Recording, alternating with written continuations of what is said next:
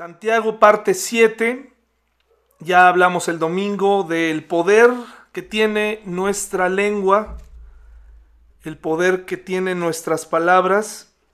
Más vale tomar en serio lo que entra a nuestra vida, lo que nos permitimos creer, lo que leemos, lo que vemos, lo que creemos, lo que está en, en nuestro corazón, porque de eso va a hablar nuestra boca. Eh, si consultamos lugares equivocados, vamos a dar consejos equivocados, vamos a tener filosofías eh, totalmente opuestas. Hoy está de moda creer en todo y a la vez en nada. Está de, modo tener, está de moda tener una...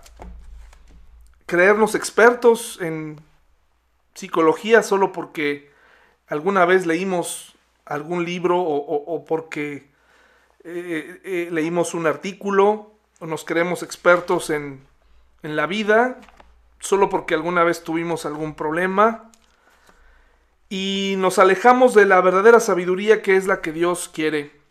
La palabra de Dios, el libro más atacado, pero el que más permanece a través del tiempo, vigente hasta nuestros días. Y vemos en la imagen un grupo de bomberos peleando contra un incendio eh, tomado precisamente de la imagen que nos presenta Santiago capítulo 3, que nos habla que la lengua es como esa chispa que inicia un gran incendio. Si alguna vez han tenido la oportunidad de estar frente a un fuego, eh, se darán cuenta que incluso en, fuegos controlados, alguna vez estuve en un evento en donde estábamos bastante lejos, pero había una caldera en la parte de abajo y se sentía el calor de esa caldera hasta donde estábamos. Estoy hablando, no soy bueno con las dimensiones, no soy bueno con las medidas, pero puedo decirles que estaba lejos y aún así se sentía el fuego, se sentía el, la presencia del calor. Alguna vez en un pastizal que había detrás de una, de una casa donde vivíamos, se estaba incendiando y, se veían el mar de, fuego que venía hacia las casas que estábamos ahí. Es verdaderamente imponente el fuego. Es, eh, sí, sí, sí impone bastante. Y aquí vemos un grupo de bomberos tratando de apagar ese fuego. Los incendios forestales comienzan porque alguien toma a la ligera el apagar una, una fogata. A mí me llaman en la familia eh, cuando hemos hecho carnes asadas, se burlan de mí porque apago el fuego. Eh, y en la familia tenemos un dicho, una broma que va así. Mi hermano eh, prende el fuego y yo lo apago, ¿verdad? No sé si así es en la vida real, pero ahí por lo pronto, en las carnes asadas, yo, yo apago el fuego. Y se burlan de mí y me dicen, es que tú apagas el fuego, le echas mucha agua. Bueno, pues porque le tengo respeto a las chispas, le tengo respeto a lo que pueda causar el, el incendio, ¿no? El, el, que una de esas cosas queme más allá. Pues así es la lengua cuando se sale de control. Eh, puede incendiar de una manera eh, tremenda peligrosa. Entonces Santiago nos recomienda que tengamos cuidado. Bueno, entonces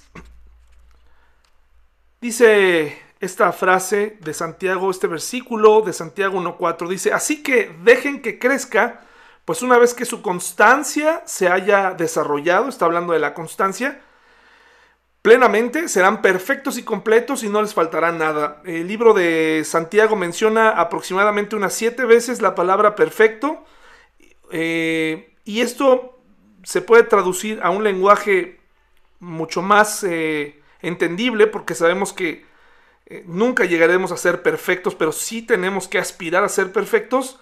Algo que nos acomoda mejor a nuestro lenguaje o a nuestra vida espiritual es llegar a ser maduros llegar a tomar buenas decisiones, aprender a discernir cuándo es buen momento para discutir, cuándo es momento de perdonar, cuándo es momento de, de dejar de hacer ciertas cosas, comenzar a ser maduros. Entonces, esa es una aspiración de todo cristiano, que tenemos que ir madurando.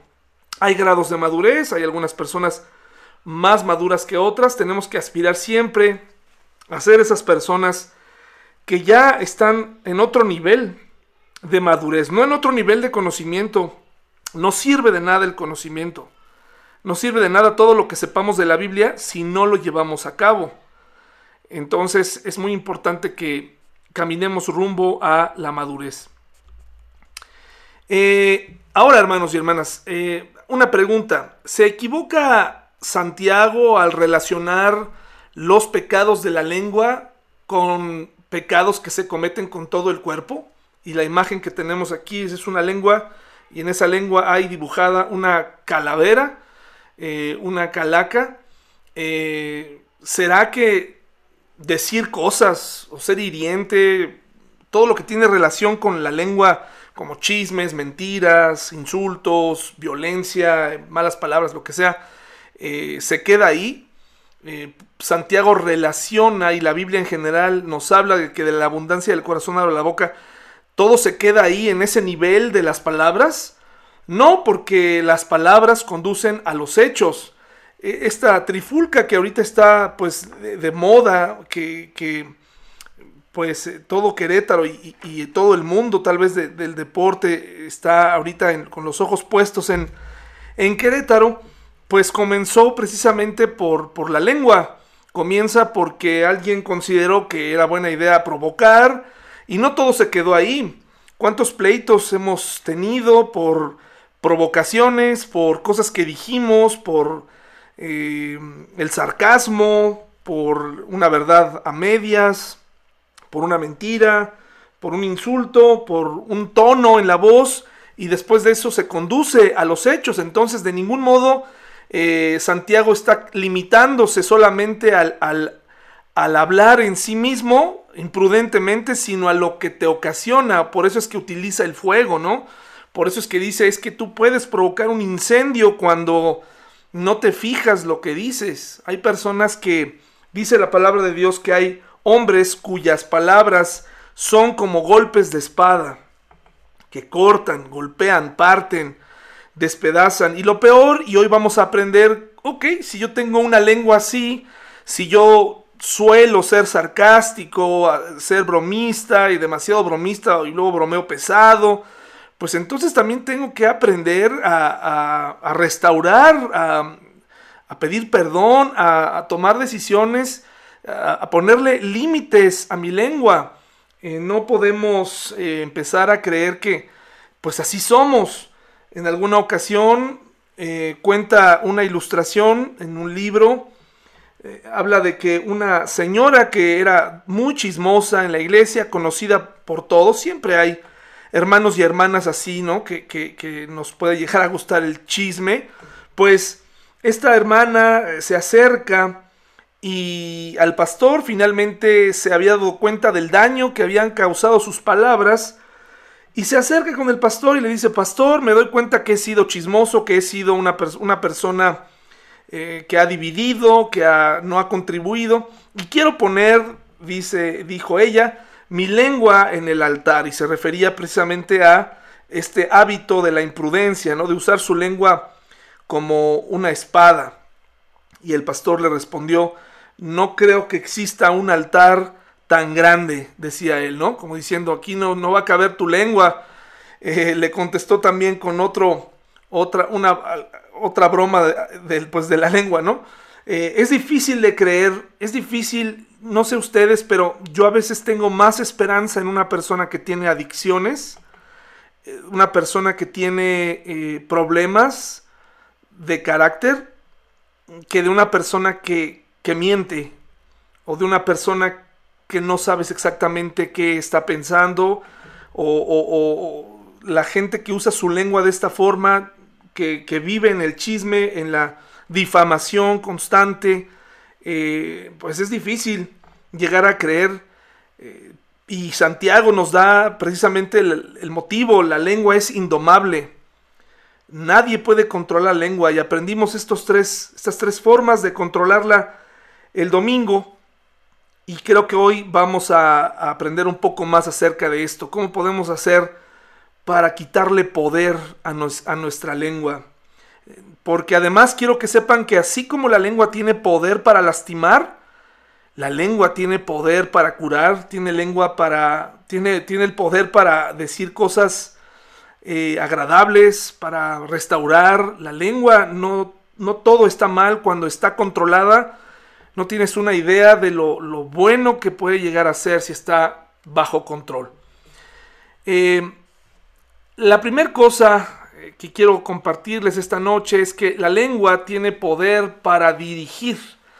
Y Santiago utiliza esto a través del freno y el timón. Y aquí en la imagen tenemos un caballo y aquí finalmente podemos ver el famoso freno del que hablábamos el domingo. Este instrumento que alguna persona observadora se dio cuenta que podían controlar al caballo, este animal que cuando se desboca no hay forma de controlarlo. No hace mucho Marisol nos platicaba del caso de su hijo que sufrió un accidente en, en caballo, se desbocó el caballo y no hubo manera de, de, tomar las riendas. Seguramente él nos podría platicar sobre esto. Es un arte el, el, frenar el poderío de un caballo. Entonces dice Santiago 3, les invito a ir allá.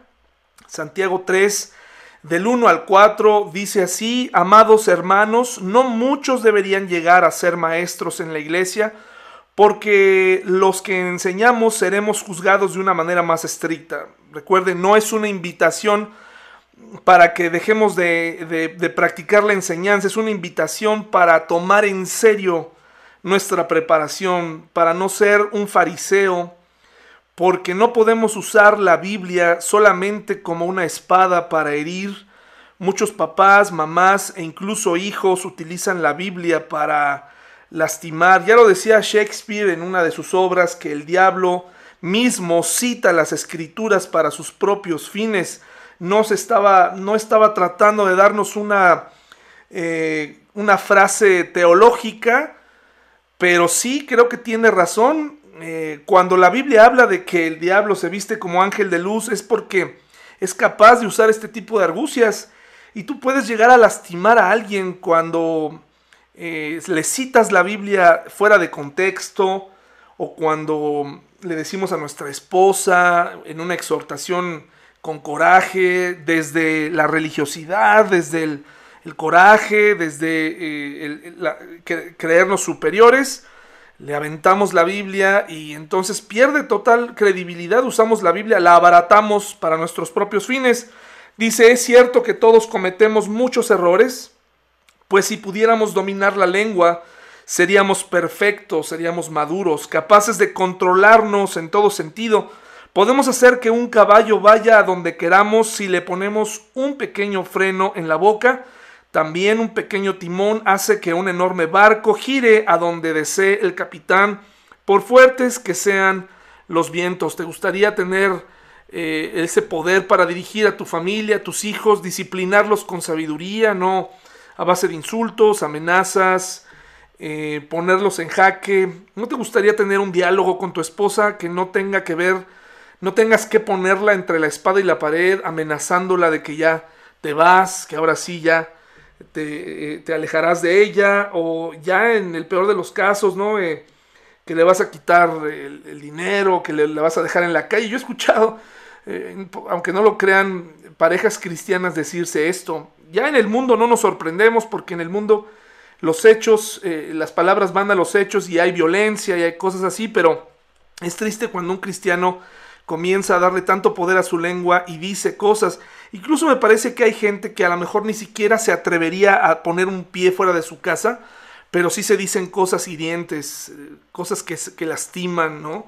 Amenazas, eh, empezar a, notar eh, hacer notar en, momentos inadecuados el, aspecto físico, empezar a hablar del pasado, es que ya no eres esa persona, es que has cambiado, es que esto y aquello, ¿no?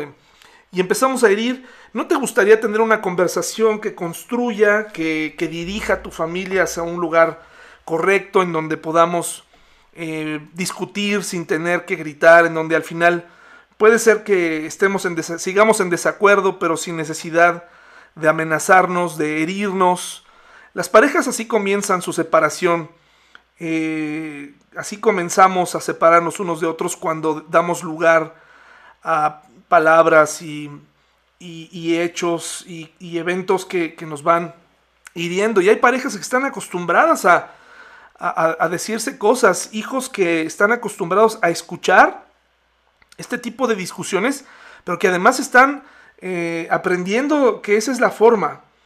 Eh, me parece que esta conmemoración del Día de la Mujer, en donde muchos felicitan a la mujer como si fuera un día, eh, pues digamos, festivo, me parece que vale la pena hermanos y hermanas, si el mundo nos está haciendo pensar en, esto, eh, creo que es un momento de detenernos y creo que la primera cosa que tú y yo podemos aportar para ese día, del que no, podemos ser ajenos, es cuidar nuestra lengua. Ahí comienza eh, el respeto hacia nuestras compañeras de trabajo, eh, el respeto hacia nuestras hijas, nuestras esposas, hacia el sexo opuesto, ¿no? Igualmente de la mujer hacia el hombre, pero creo que el cristiano no se debe quedar fuera cuando hay algo ahí, sin duda una situación cultural que vivimos de menosprecio durante muchos años, tenemos que cuidar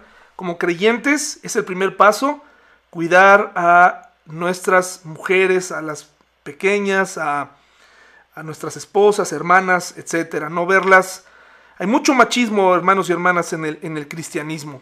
Hay mucho machismo solapado ahí y no tiene nada que ver con la Biblia. Tenemos que tener cuidado con eso.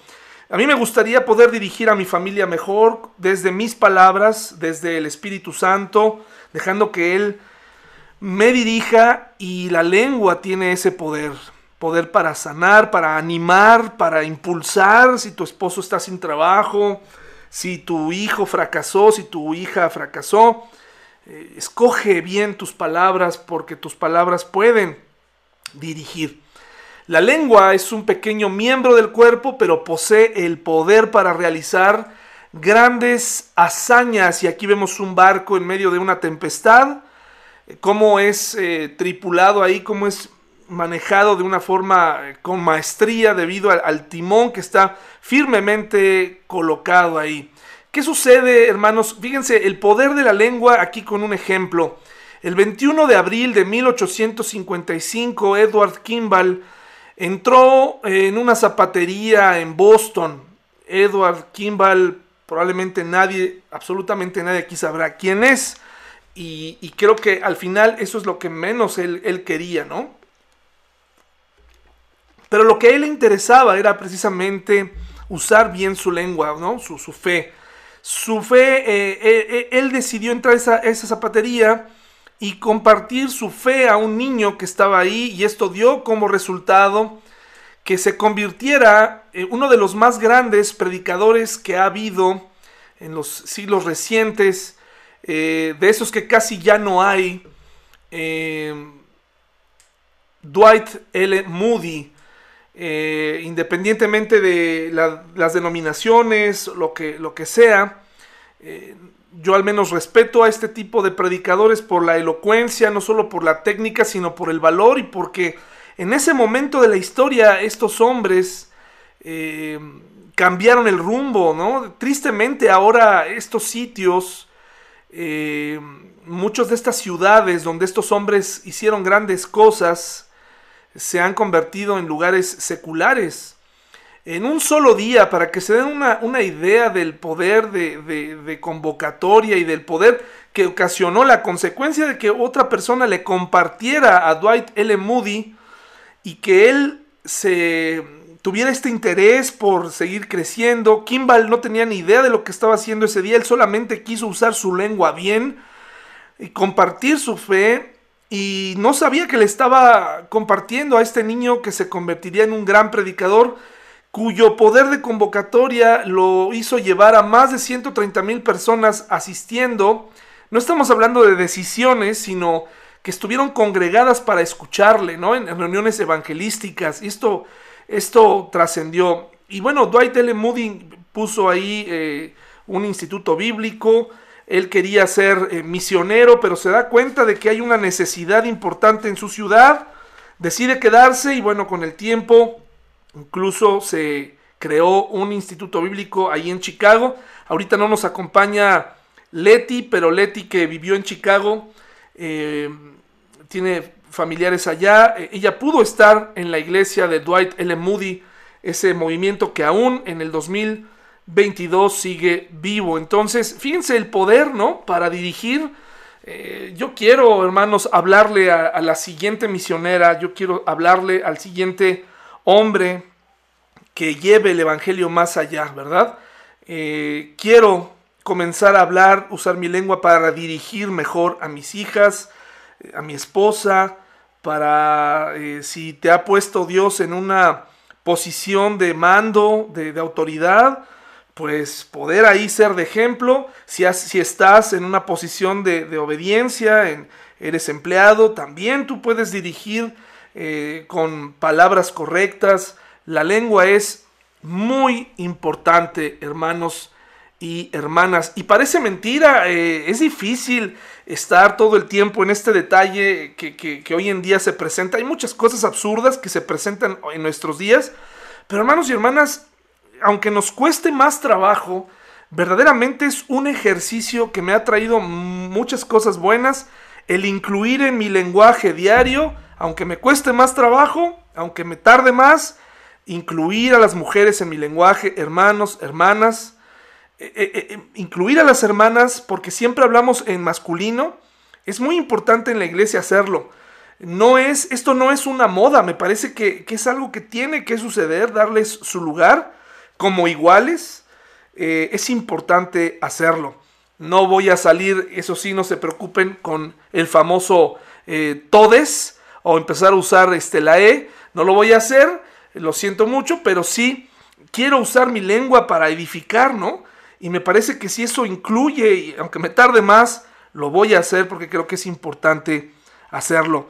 Y por supuesto, no solamente con la boca, sino que mis hechos me puedan conducir a amar a mi prójimo y respetar y tener y ser luz y sal en este mundo. Entonces miren el poder de las palabras que, es tan importante. Ahora, también eh, Santiago nos habla de que la lengua tiene el poder para destruir, así como puede dirigir, también puede destruir, dice Santiago 3 del 5 al 8 y vemos en la imagen ahí una vieja casona al estilo norteamericano donde pues son de madera, ahí el fuego arrasa, ¿no? Es increíble cómo puede retorcer el acero, cómo puede fundir todo. Dice Santiago 3, 5 al 8, se los leo. Podemos hacer, eh, perdón, en el 5 dice, eh, de la misma manera, la lengua es algo pequeño que pronuncia grandes discursos. Así también una sola chispa puede incendiar todo un bosque. De todas las partes del cuerpo, la lengua es una llama de fuego. Es un mundo entero de maldad que corrompe todo el cuerpo, puede incendiar toda la vida porque el infierno mismo la enciende. El ser humano puede domar toda clase de animales, aves, reptiles y peces, pero nadie puede domar la lengua, es maligna e incansable, llena de veneno mortal. Entonces, si ya nos están dando aquí la solución, si nos están dando el diagnóstico, pues tenemos que hacer algo. Si mi lengua es así de peligrosa, pues no solamente me tengo que detener a pensar las cosas dos veces, sino que también tengo que tomar una decisión, eh, darle, ponerle un freno eh, apagar ese fuego antes de que se incendie, ser prudente, pedirle a Dios que me guíe, porque si no puedo destruir. El engaño del veneno, y aquí vemos una serpiente, eh, es el siguiente, que obra de manera secreta y en forma lenta y luego mata. Así son las palabras. Puede ser que en tu casa no haya golpes, puede ser que en tu casa no haya... Eh, de hecho, eh, la, destrucción comienza sutilmente.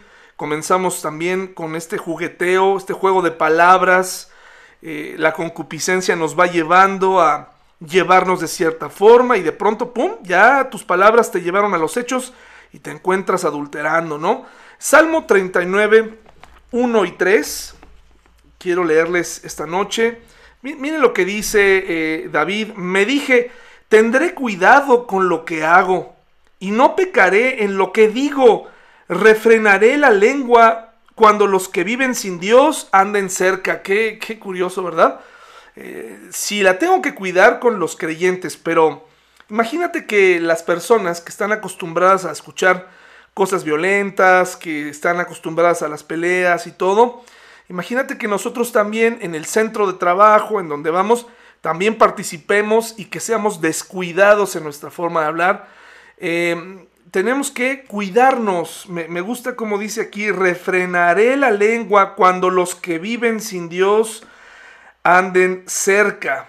Tengo que tener cuidado. Si, si no tengo nada mejor que decir, tengo que escoger mejor mis palabras o guardar silencio. Pero sí tenemos un compromiso para con los que están lejos de Dios, ¿no? Tenemos que tener cuidado. Proverbios 26, 20 al 21. Mire lo que dice aquí. Ahora Salomón nos está dando un consejo. Proverbios 26, 20 y 21. El fuego se apaga cuando falta madera y las peleas se acaban cuando termina el chisme.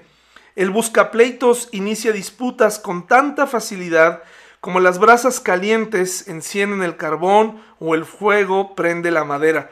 Es increíble, yo lo he visto tantas veces en la iglesia, como alguien que está buscando dividir, que está buscando provocar un incendio, busca a un hermano para ver si ese hermano le hace segunda y comienzan un fuego juntos y comienzan a incendiar. Y nos ha pasado y hemos tenido tristemente algunos incendios, algunos pequeños incendios que nos han traído pues consecuencias tristes, hermanos y hermanas que les, les dio por comenzar a, a, juntarse con otros y comenzar fuegos y divisiones. Gracias a Dios no ha pasado a mayores, pero es triste, es triste que nosotros seamos el combustible, ¿no? Y que vayamos buscando a, las opiniones de los demás para formar bandos. Hay una forma de resolver esto y es terminar con el chisme. Si tú tienes una situación con algún hermano o hermana de la iglesia, por cuestiones personales, laborales, porque algo no te gustó. ¿Por qué no hablamos? ¿Por qué no lo arreglamos? ¿Por qué no nos sentamos y, lo discutimos? ¿Por qué tenemos que ir a buscar a otro y decirle y empezar un fuego? ¿Cómo, nos falta ser maduros, verdad? ¿Cómo nos falta aprender a manejar este tipo de cosas? Porque poco a poco vamos causando eh, este pequeño incendio, este, este brote, hasta que es un incendio enorme, o terminamos de envenenar la vida de una persona que comienza en los caminos de Dios. Colosenses 4:6 dice así, que sus conversaciones sean cordiales y agradables, a fin de que ustedes tengan la respuesta adecuada para cada persona.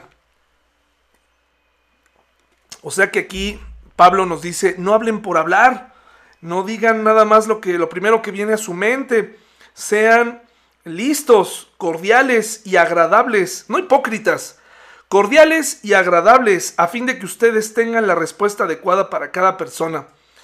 Eh, sin duda es un reto para todos nosotros. No siempre se quiere ser cordial, no siempre se quiere ser agradable, pero lo tenemos que, lo tenemos que hacer. Al final estamos hablando con hermanos en la fe y por supuesto también afuera no siempre pues nos dan ganas, pero tenemos que hacerlo. Somos hijos de aquel, eh, de aquel varón que se quedó en silencio, que cuando lo insultaban se quedó callado, aquel varón que eh, fue llevado como una oveja al matadero, dice la palabra de Dios, dice este relato, y cómo eh, estaba en la cruz y pronunciaba perdón, ¿verdad? Por sus enemigos, por quienes lo estaban matando, por quienes lo estaban eliminando. Eso es algo que solamente el Espíritu Santo puede ocasionar. Por eso es que, bueno, de algún modo, aquellos que piensan que Santiago es solamente un libro que tú puedes ir teniendo o que, o que habla como de diferentes ideas o que cada capítulo es una idea diferente, me parece que no es así, me parece que perfectamente hablando y, y siendo congruente con la conducta del cristiano, aquí toma todo un capítulo para hablar de este gran problema que es la lengua porque sabe la cantidad de problemas que podemos tener. Fíjense qué interesante, por cada palabra de Mi lucha, el libro que escribió Adolfo Hitler, por cada palabra, ¿eh? no por cada página, porque más o menos el libro de Hitler, pues depende de la edición, pues tiene entre 225 y 420 y tantas, 450 hojas. Por cada palabra traducida de mi lucha, se perdieron 125 vidas por cada palabra. ¿Por qué? Porque este libro, pues era el credo de Hitler, ¿no? Este libro que, en el que él escribió previamente, antes de, comenzar, porque acuérdense que él andaba precisamente avivando el fuego en, lugares, en bares, eh, había sido arrestado por precisamente estar en contra del gobierno, y al final logró todo un incendio, toda una, una, ola de violencia que ocasionaron sus palabras, su credo, sus creencias, sus convicciones, y llevaron a, fíjense, a la pérdida de 55 millones de personas. Imagínense el poder de la lengua, el poder, además, pues, eh, imagínense nosotros, el, el, darnos la oportunidad de leer ciertas... Yo no estoy diciendo que usted no lea, ¿no? Pero que usted aprenda a discernir aquellas personas que pasan todo el tiempo leyendo horóscopos o leyendo... Me, daba un poco de, ternura, bueno, no sé si esa es la palabra, no quiero ser condescendiente, pero al final, en el Día de la Mujer siempre se dan muchos, muchos talleres, ¿no? Se hablan de muchas cosas, algunos muy interesantes, otros eh, que necesitamos escuchar, otros que no necesitamos escuchar tanto, pero en especial me dio ahí donde yo trabajo, dieron uno que hablaba precisamente de eh, todo esto de los horóscopos, ¿no? Eh, ese, taller me pareció totalmente fuera de lugar porque eh, pues es un cliché, ¿no? Es como si dijéramos que solamente las mujeres creen en los horóscopos o que tienen esa tendencia y pues les dieron su taller de horóscopos. Entonces, si una mujer o un hombre tiene esta tendencia de creer en, los, en las estrellas, eh, tiene esta tendencia de, aceptar ciertas cosas, pues ¿qué va, qué va a reflejar su vida? ¿Qué, es lo que va, vamos a llevar a cabo?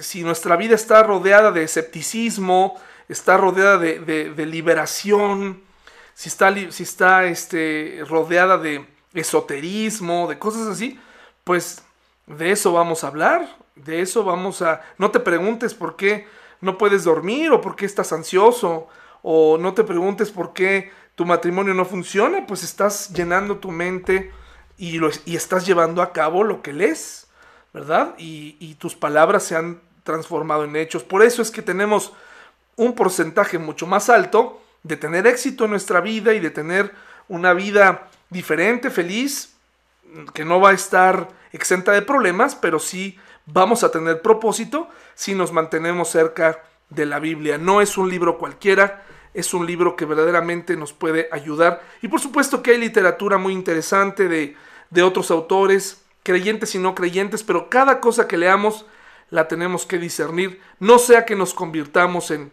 en, alguien así, ¿no? Que, que imagínense a dónde llevó al mundo este libro. Ahora, la lengua también tiene poder para deleitar. Tiene poder para deleitar. Y no me refiero eh, para que te deleites con un helado o a las, eh, ¿cómo se le llaman? Este, papilas gustativas. Se llama, me parece que sí se llama así. Eh, no me refiero a eso, sino vemos aquí en la imagen una fuente, ¿no? una cascada.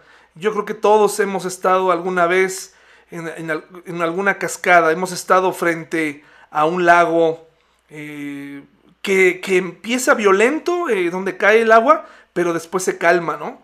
Eh, y vemos hasta el fondo y las piedras de río que han sido talladas por la erosión del agua y, el ruido al fondo de la cascada nos tranquiliza y, bueno, es, es, increíble que, que también la lengua tenga ese poder para deleitar. Santiago 3, 9 al 12. ¿No te gustaría deleitar a la gente que amas con, tus palabras? Y no me refiero a que, a que les cantes, porque probablemente pudiera ser eso un insulto en vez de un deleite, pero sí cuando escoges bien tus palabras, cuando escoges cómo disciplinar, cómo hablar, cómo conducirte, cómo, cómo hacer ver a algo a alguien, pues puedes deleitar. Santiago 3 del 9 al 12 dice así, eh, voy a leer desde el 8, pero nadie puede domar la lengua, es maligna, incansable, llena de veneno mortal. A veces alaba a nuestro Señor y Padre y otras veces maldice a quienes Dios creó a su propia imagen. Esta bipolaridad de la lengua que es parte de esta doble naturaleza que siempre batalla dentro de nosotros y que debemos hacer morir la naturaleza pecaminosa. Y así la bendición y la maldición salen de la misma boca. Sin duda, hermanos míos, eso no está bien. ¿Acaso puede brotar de un mismo manantial agua dulce y agua amarga? Y habrá aquí alguien que diga, sí, se puede. Hay algunos manglares donde viven en algunas playas donde hay agua dulce y, salada. Pues Santiago está yendo más allá, ¿no? Está, no, está hablando precisamente de el mar y, y el agua dulce, punto, ¿no? No está hablando de que no existan ecosistemas así. Aquí quiere dejarnos claro que es imposible que de una misma fuente broten estos estas cosas, ¿no? Y creo que para todos es claro lo que quiere decir. Yo no puedo dedicarme a maldecir o a cantar eh, eh, al mismo tiempo, ¿no? O, primero una cosa y luego la otra. Tengo que tener cuidado, tengo que ser muy cuidadoso porque eso es lo que ha estado pasando hoy en día, ¿no? Hoy a través de las redes sociales se, se da cuenta de esto. La persona que pretende ser muy buena, sube un video haciendo buenas acciones para que todo el mundo los vea y de pronto se exhibe ahora lo que anda diciendo, ¿no? Ahora lo que, lo que realmente estaba intentando decir o hacer, otro video que lo desmiente. Entonces vemos la bipolaridad, vemos este, este problema tan triste que existe en nosotros. Dice, ¿acaso puede brotar de un mismo manantial agua dulce y agua amarga? ¿Acaso una higuera puede dar aceitunas o una vid higos? No, como tampoco puede uno sacar agua dulce de un manantial salado. Santiago nos está diciendo, no, esto no está bien, algo anda mal. Una persona que ha nacido de nuevo, una persona creyente, no debería estar ah, eh, forzando esto, no debería estar viviendo así. O sea, ¿cómo puedo yo amar a mi esposa, decirle que la amo y después humillarla o, después con mi silencio, acabármela, ¿no? Con un silencio, porque también el silencio lastima, ¿no? ¿Cómo puede ser? Tenemos que pensar en, construir, en, deleitar. Eh, ¿Cómo puedo yo decir que amo a Dios y ponerme a cantar el domingo esos coros que estamos aprendiendo y de pronto inmediatamente sentarme y susurrar al oído de alguien, ay, ahí está esa mujer otra vez, ahí está este tipo, ¿no? No es posible, ¿no? Eh, o salir inmediatamente del templo y, empezar a hablar como si, como si no conociéramos a Dios. Santiago dice que esto no puede ser así, es una contradicción, ¿no? Una persona que vive en esta constante contradicción debería analizar si verdaderamente está en el Señor. Si verdaderamente conoce lo que dice la palabra de Dios. Y no me refiero a a que ahora tenga que fingir. Sencillamente una persona que tiene temor de Dios, que está caminando a la perfección, sabe que no puede practicar esta, no, no puede jugar doble, no puede estar eh, de hipócrita, ¿no? Un día sí, un día no. Esto no, esta doble moral es la que era muy común en es muy común en muchas iglesias, era común en la iglesia primitiva también. En algún momento Pablo le llama la atención a Pedro por la doble moral que, ejercía Pedro, por, por eh, cuando le convenía estaba con los gentiles, cuando le convenía estaba con los judíos, hasta que Pablo le dice, eso no es, tú no puedes estar tratando de quedar bien, te tienes que definir. La hipocresía no es correcta, no agrada a Dios, es una gran contradicción y aquí vemos un árbol cuyas raíces van al fondo de la tierra y en ningún momento ese árbol va a dar otro fruto que no sea el, para el que fue creado. De una misma boca proceden bendición y maldición. Dice Santiago, hermanos míos, esto no debe ser así. Aunque puedas hacerlo, no debe ser así. Proverbios 10.11, por favor. Proverbios 10.11. Miren lo que, miren lo que dice. Las palabras, eh, quien guiña el ojo, perdón, las palabras de los justos son como una fuente que da vida. Las palabras de los perversos encubren intenciones violentas. Fíjense que a lo largo de mi vida he tenido la oportunidad de conocer a muchos pastores, a muchos cristianos, a muchos misioneros, a muchas esposas de pastor, a, muchos hijos de pastor, y no hay nada mejor que encontrarse con un siervo de Dios que tiene, que tenga palabras eh, así como, como una fuente de vida. Aquellos que aún cuando estás viviendo equivocadamente se acercan a ti y te, y te alientan y te exhortan en, en amor, pero un amor no desde la superioridad o el poder, sino desde el interés. Eso es, ha sido increíble recibir ese tipo de cosas. Cuando una persona te detiene y te dice, hermano, hermana, esto que estás haciendo no está bien, tienes que detenerte. Eh, hasta esa reprensión es como una fuente que da vida. Eh, no me refiero a estar adulando a las personas, sino verdaderamente tomar de esa fuente que da vida, que proviene de la fuente inagotable que es Jesús. Proverbios 18.4. Proverbios 18.4. Y así también me he encontrado con aquellos que utilizan la Biblia como una espada. Eh, de, no es de doble filo, sino es una espada que no tiene filo y por lo tanto duele bastante. Y solamente te golpean con ella como si fuera un palo, ¿no? Eh, Proverbios 18:4 dice, las palabras sabias son como aguas profundas. La sabiduría fluye del sabio como un arroyo burbujeante. Qué eh, bonita imagen eh, de esta agua profunda, tranquila, eh, que está en calma, que está fresca. dice que esta sabiduría fluye del sabio como un arroyo burbujeante. Ustedes saben que los arroyos siempre son agradable. Si alguna vez has ido a acampar y tienes la oportunidad de hacerlo junto a un arroyo, wow, es tremendamente eh, tranquila, la, tranquiliza la mente, te ayuda, te calma el sonido del agua. Tan es así que incluso ya puedes encontrar en Spotify sonidos de playlist con estas, estas listas para que pongas por ahí el sonido del arroyo, de la lluvia, ¿no? El agua transmite calma. Mateo 15, 18 dice así, hermanos y hermanas.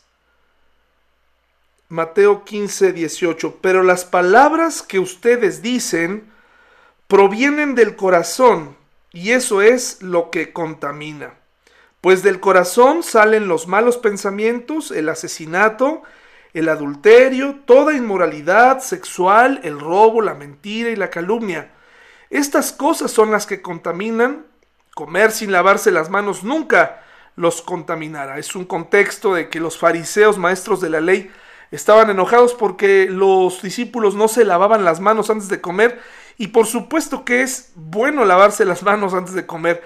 Lo que Jesús estaba tratando de decir aquí es una es una verdad superior. En este momento lo que era más importante era guardarse eh, de lo que había en el corazón que sale en forma de hechos y palabras y que ellos no pudieron dejar pasar este detalle de las manos para castigar con sus palabras, para juzgar a estos hombres y así nos pasa a todos. Dejamos que nuestra lengua sea eh, protagonista y que hable de más y que diga cosas y que de la abundancia del corazón hable nuestra boca. Proverbios 18, 21, por favor.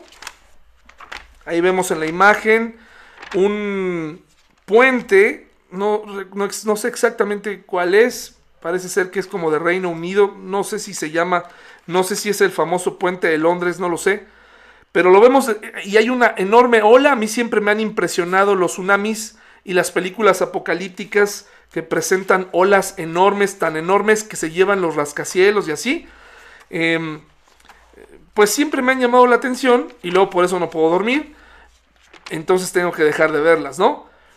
Pero siempre me llamó la atención y aquí pues dije, bueno, vamos a poner esta imagen porque así es la lengua de destructiva. Eso sí, Proverbios 18, 21. Dice así, la lengua puede traer vida o muerte. Los que hablan mucho cosecharán las consecuencias.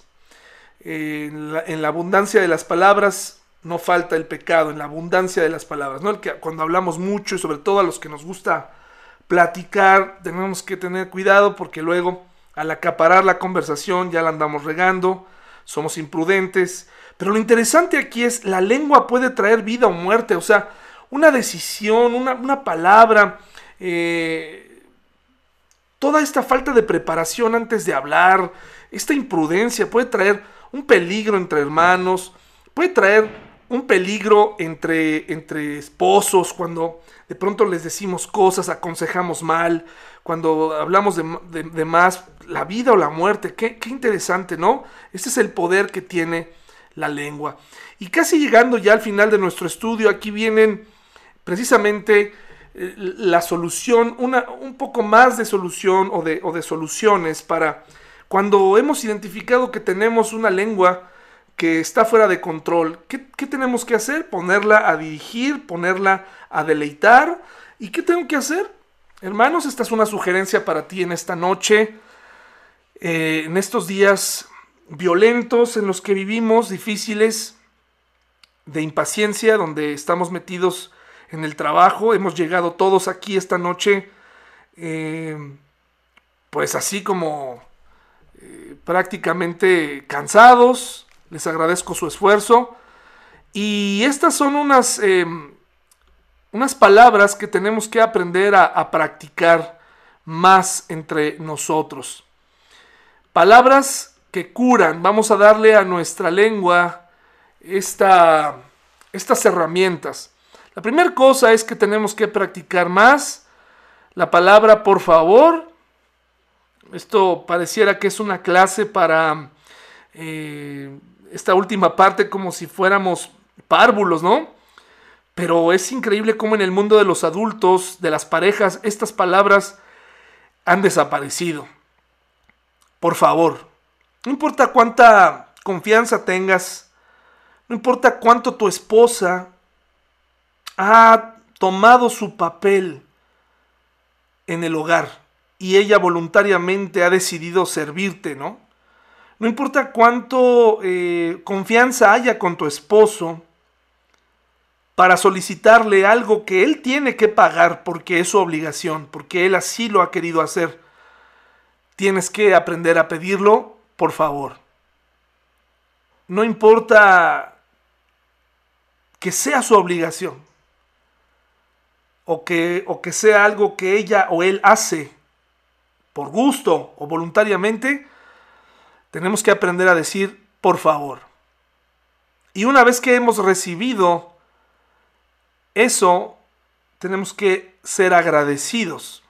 Y no solamente con las personas que amamos, sino también con las que son complicadas.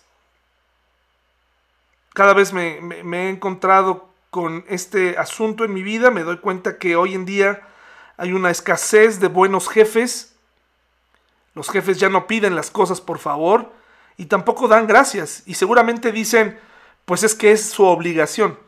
Pero si vieran la diferencia que hace cuando pedimos las cosas por favor y damos las gracias por ellas, nos damos cuenta que estamos tratando a otros como personas y no como cosas. ¿De acuerdo? Entonces, practiquemos eso, por favor, y gracias. Después, la palabra perdón. No sé ustedes, pero en la mayoría de las traducciones o en las películas, cuando una persona, sea hombre o mujer, está pidiendo perdón, utiliza la frase lo siento. Yo no uso mucho esa frase, hermanos, como tampoco usaría la frase ¿quieres unas rosetas de maíz? Porque esas son frases como de películas, ¿no? Como de series. Traducciones que a lo mejor en algún lado de Chile o de algún sitio se usan. Pero nosotros usamos la palabra, bueno, te pido perdón. Y si quieres usar la palabra lo siento, está bien. La palabra lo siento, pues precisamente dice, siento lo que te hice, es decir, ya me puse en tu lugar y lo siento. Pero es efectivo, es muy efectivo cuando le dices a la persona perdón. Ya sentí, ya palpé lo que te hice, ya lo pensé, me resistí a pedirte perdón, pero ahora te pido perdón. No tienes una idea del poder que tiene esta frase, sobre todo cuando es sincera, sobre todo cuando estás dispuesto a pedir perdón eh, y, y probablemente la otra persona también tuvo algo que ver, pero que tú tomas la iniciativa de pedir perdón y no es abaratar el perdón, porque hay quienes piden perdón por todo. ¿Sí? No, perdón por esto. Yo tenía una compañía de trabajo que para todo pedía perdón. Perdón por opinar. Oigan, ¿saben qué? Yo creo que debemos hacer esto. Bueno, perdón, perdón. Es mi opinión. Yo creo que debemos eh, mejorar esto. Bueno, perdón. Tampoco es eso, tampoco es que tú salgas corriendo a repartir el perdón a todo mundo, ¿no? O que le pidas perdón si ni siquiera sabes. Uno de los errores que cometemos, me parece que es un error, es soltar un perdón, por ejemplo, cuando estás en un grupo, perdón por si ofendí a alguien, ¿no? Eso es bien fácil porque pues ya de todo, pues perdón y nunca te pusiste a analizar realmente. Pero tampoco es pedirle perdón a alguien para que esa persona también te pida perdón. Muchas personas quieren destapar el perdón de la otra persona. Si la otra persona te hirió, lo que tú tienes que practicar es el perdón, pero no necesariamente le vas a ir a pedir perdón si tú no le hiciste nada. Entonces no trates de ir a pedir perdón solo para que ella te pida perdón y entonces, porque la otra persona a veces no le damos tiempo a las personas para que piensen en lo que hicieron. Y dices, bueno, ya, ya voy yo, porque esa es la actitud cristiana. No, hermanos, este Jesús no murió en la cruz y les pidió perdón. Jesús no hizo nada. Jesús no les hizo nada a nadie. Él pidió perdón para ellos, pero no les dijo, oigan, perdón por, perdón por este, amarlos o perdón si, si esto fue demasiado lejos. No, hermanos, esto es, eh, perdónalos, Señor, porque no saben lo que hacen. Perdónalos, ¿no? Pero tenemos que ser eh, identificar sabios, maduros para pedir perdón, porque cuando pedimos perdón, cuando nos hemos equivocado, cuando hemos analizado la situación y nos damos cuenta que tuvimos realmente, hay algo por lo cual pedir perdón, se quitan las barreras y se crean puentes de comunicación importantes que nos llevan a la reconciliación verdadera. Pero si tú acostumbras a tus hijos a pedirles perdón después de disciplinarlos, a menos que los hayas disciplinado mal, no tienes por qué pedirles perdón. Si tú acostumbraste a tu esposa o a tu esposo a pedirle perdón para que él te pida perdón y entonces la tarde se mejore, ¿cómo va a aprender que tiene que... Más bien lo que tú tienes que hacer es mostrar una actitud de humildad, abierta a dialogar y pedirle a Dios que esa persona se dé cuenta. Otra de las cosas que queremos, eh, quiero compartirles esta noche es decirle a la gente que las queremos. Y esto va más allá de lo romántico. Liz y Lalo nos comparten que van a llegar a sus 10 años de casados. Y seguramente se dicen mucho, mucho te quiero. Y seguramente cerca de estos 10 años se lo van a decir más. Pero esto va más allá de eso. Esto va más allá de una declaración eh, de amor para tu pareja. Esto es realmente, eh, me doy cuenta que también es una frase que se ha abaratado mucho. Le decimos a la gente que la queremos y realmente ni siquiera la queremos. Tampoco es que salgas ahorita y te quiero mucho. Yo he visto de verdad este en el ambiente tanto de hombres y mujeres decirles te quiero mucho, pero realmente no es cierto. Es únicamente para generar un ambiente de pues, de amistad bonito, pero no, tú tienes que decirle a la gente que la quieres cuando la quieres. ¿Verdad? Eh, amar al prójimo no significa ir a a, decirle a todo mundo que lo quieres, pero sí respetarlo, sí darle su lugar. Pero decirle a la persona que la quieres es muy importante.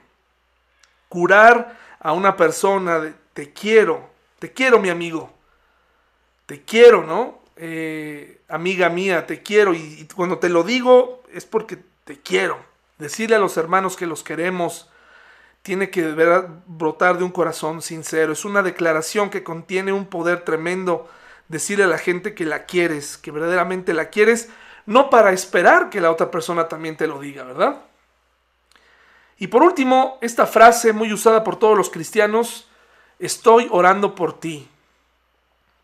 Cuando yo mando una petición em, por un enfermo, en la lista de distribución, las personas me regresan hoy en día un emoji con las manos en señal de oración. Y yo, otros me ponen ya stickers porque hay quienes ya me contestan con, con stickers, lo cual está bien, no es una crítica, es solamente yo tengo una colección vasta de stickers que puedo compartir con ustedes en el momento que ustedes quieran. Pero me mandan este de orando en este instante, ¿no? Inmediatamente orando, hay un sticker de un niñito orando, una, una flor orando, un montón de cosas. Y está bien, si realmente estás orando, no le digas a la gente que estás orando si no estás orando. Y ¿saben qué es lo peor? Que las personas agradecen que estés orando cuando a veces eso no es cierto. Entonces no usemos eh, solo estas palabras por usarlas. Unas tienen que ver con educación, pero no tenemos que ser demagogos, ¿no? Este, o usar eh, entre nosotros diplomacia, eh, sino debemos de veras de corazón practicar esto nuestras oraciones privadas por las personas nos ayudan en nuestras reuniones públicas con ellas. Porque tenemos algo en común, algo que decirnos, que preguntarnos.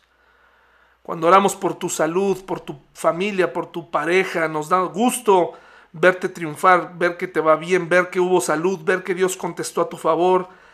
Eh, es importante no mentir al respecto y verdaderamente orar por unos por los otros.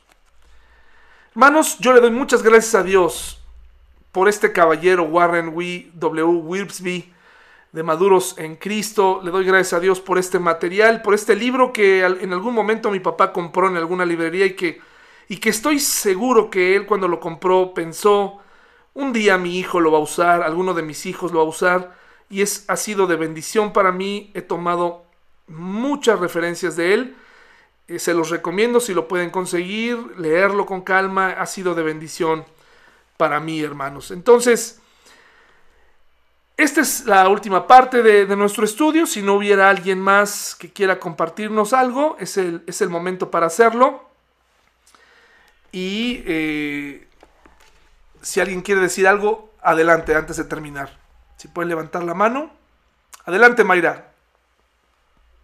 David, pues yo quiero agradecerte de verdad por este estudio y tú comentabas hace un momento que conoces pastores que tienen esas palabras, esa, esa fuente de vida y yo quiero agradecerte porque tú has sido ese pastor para mí, aún en momentos de errores graves. Agradezco que puedo abrir mi corazón hacia ti y has tenido esas palabras de, agua viva, de, ánimo, eh, a pesar de pues a pesar de las faltas. Y gracias porque también eso anima a, no soltar la toalla cuando es fácil en un momento complicado poder llegar a una separación del Señor.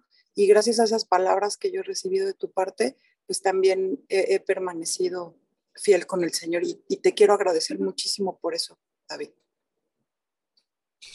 Gracias, Mayra. Gracias, mi amiga. Muchas gracias por tu, por tu cariño y tus palabras. ¿Alguien más eh, que quiera compartirnos algo antes de, retirarnos esta noche? Si alguien quiere complementar o agregar, eh, es el momento. Y si no, pues solamente nos quedaría quedarnos con esto, practicar, correr inmediatamente y resolver, pedir perdón, eh, decirle a la gente que la queremos. no es fácil estar casado, hermanos y hermanas, pero tampoco es un infierno, ¿eh? Muchas, muchas parejas están viviendo ahí como si fuera un infierno, como si fuera, como si tuvieran que padecer y no es así.